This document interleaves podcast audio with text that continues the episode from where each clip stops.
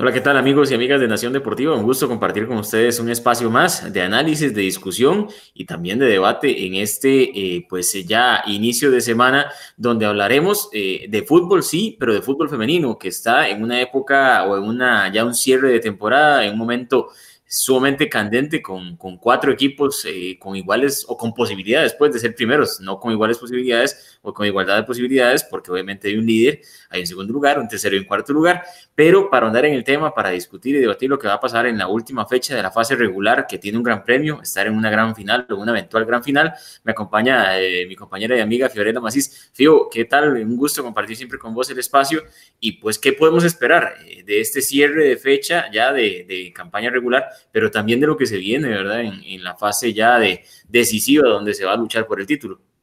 Sí, hola Cris, un saludo a vos y a todos los lectores de nación.com. Yo creo que el fútbol femenino, ese eh, campeonato de primera edición de este 2020, ¿verdad? Típico, que incluso se tuvo que jugar solo un campeonato, se declaró desierto, por decirlo así, el primero, y solo nos quedamos con este.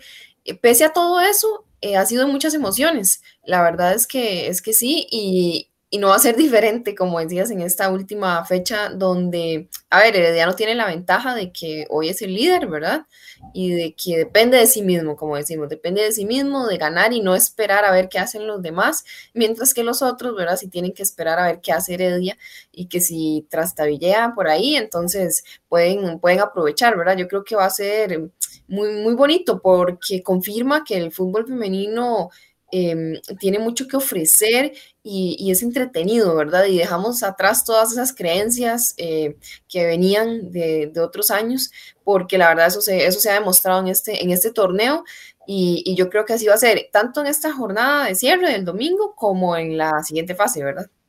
Fío, y es que ha estado tan intenso y tan disputado el torneo que han rodado dos cabezas de técnicos de, equipos eh, llamados a pelear, ¿verdad? De Alajuelense el último, que cambió a su entrenador, y ahora es Wilmer López, el Sporting FC, que también está en la pelea, eh, también despidió a su técnico, cambió por completo ahí en, en esa parte, y, y, así de intenso esto nos describe, ¿verdad? Lo que ha sido este campeonato, que bien lo decís, ha sido muy interesante, muy disputado, que eh, por dicha se ha podido jugar prácticamente que en su, en su totalidad, de, de momento no se ha tenido el inconveniente de equipos en cuarentena, y repasando brevemente para darles todavía un mejor panorama, Herediano que el líder con 28 puntos, eh, ya luego de 13 fechas, Saprisa con 27 puntos, Alajuelense con 26 y Sporting con 26. Son los cuatro equipos que tienen posibilidades de clasificar o que ya están clasificados, ¿verdad? A la siguiente fase, en una etapa que clasificarán cuatro, que tiene al líder de esta fase regular con el premio de, de una eventual final. Si repite y es el mismo, pues eh, no habrá eh, gran final, pero es que lo que está abierto acá es el liderato, ¿verdad? Ya lo repasamos, entre el primero y el cuarto lugar, apenas dos puntos de diferencia y eh, todos los partidos el próximo domingo a las dos de la tarde. Fío, eh, vos incluso que le das mucho seguimiento al tema, eh, ¿quién se lleva este primer lugar? ¿Quién crees que se lo va a dejar? Porque tampoco es que, vamos a ver, es que juegan todos entre sí, salvo Sporting con, contra la Juelense, son los únicos que juegan entre sí, los demás tendrán que estar pegados al radio, a la televisión y, y ya vamos a repasar la jornada. Sí, una jornada que se jugará todos los partidos a las 2 de la tarde por esto mismo que, que estamos mencionando. Eh, a ver, yo creo que como lo mencioné al inicio, Herediano, Herediano tiene las de ganar en esta, en esta parte, ¿verdad? Que es el liderato. Saprisa sabía que el partido anterior era muy importante porque era el, era el equipo líder y, y, perdió contra, contra Sporting, que también viene en ascenso. Entonces le dejó el espacio a Heredia, eh, le dejó el espacio a Herediano para que, para que este equipo decida qué es lo que va a pasar para mí, digamos, Herediano tiene ventaja porque, repito, porque el líder pues depende de sí mismo y además se enfrenta a Coronado. No quiero decir que sea un equipo fácil o Coronado ha tenido un torneo complicado. Eh, también eh, ha complicado de la misma forma algunos equipos, aunque termine perdiendo, ha complicado. Lo que pasa es que yo creo que Herediano sí, sí es claro favorito para, para ganarle este partido. Y si le gana Coronado, pues ya sabemos lo que, lo que va a pasar, por más de que Saprisa le gane a Pocosí, que juega en, en la cueva y que Pocosí es un equipo mucho más peligroso cuando juega en su casa. Esta vez le va a tocar ir a jugar eh, de visita eh, también equipos que han pasado por problemas y ahí son los que luchan por no descender. Entonces yo sí creo que, que Herediano, pero todo puede pasar, ¿verdad? Coronado también se está jugando mu muchas cosas, llegar a la cuadrangular mejor para, para intentar salvarse del descenso y después lo decía, la liga, ¿verdad? Liga Sporting, que es un juego como más directo y que ahí también puede cambiar un poco las posiciones, eh, no solo del primer lugar, sino del 2, 3 y 4, ¿verdad?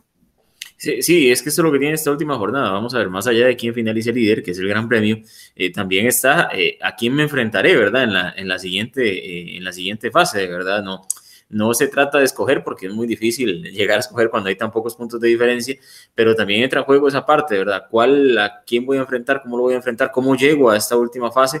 Y, por ahí este, también hay que tomarlo en cuenta. Yo, digo, creo que esa prisa tiene muchas probabilidades de, llegar al liderato porque, eh, bueno, enfrenta al, colero del torneo, en este caso sí Me parece que Coronado juega un poco mejor que sí más allá de que no hay una gran diferencia en puntos, pero creo que Herediano tiene un equipo interesante y todo, pero le puede costar un poquito. He visto Herediano en algunos partidos, eh, tiene ciertas desatenciones el equipo Herediano, más allá de que tiene eh, gente de, importancia, gente de recorrido, eh, pero le ha costado algunos de esos partidos y Saprisa viene en ascenso, ¿verdad? También, más allá del traspié, pero el, ganar el clásico le ayudó bastante. por ahí yo creo que Saprisa tiene muchas posibilidades. Me parece que en el papel, al enfrentar al colero, es el que en teoría tiene el partido más cómodo, más manejable.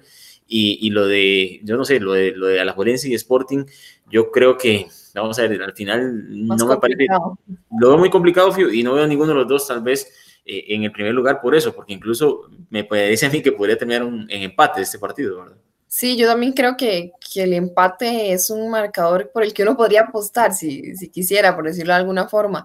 Em, ahora, eh, si alguno gana, ¿verdad? Va a estar muy pendiente de qué está pasando en los otros lugares de, la cancha. A mí no me sorprendería nada porque la verdad es que ha estado muy interesante, muy llamativo. Cuando pensábamos que esa prisa ya no iba a responder, digamos, y nada más estaba buscando clasificar y en el cuarto o tercer lugar, em, llegó a la cima, Sporting empezó muy bien, después bajó bastante su nivel y ahora está retomándolo en el mejor momento.